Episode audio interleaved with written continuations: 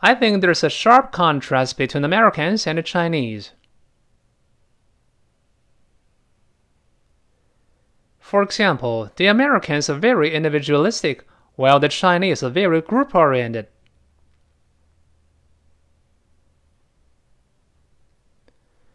You can see that again. Chinese are very conscious of what other people think of them.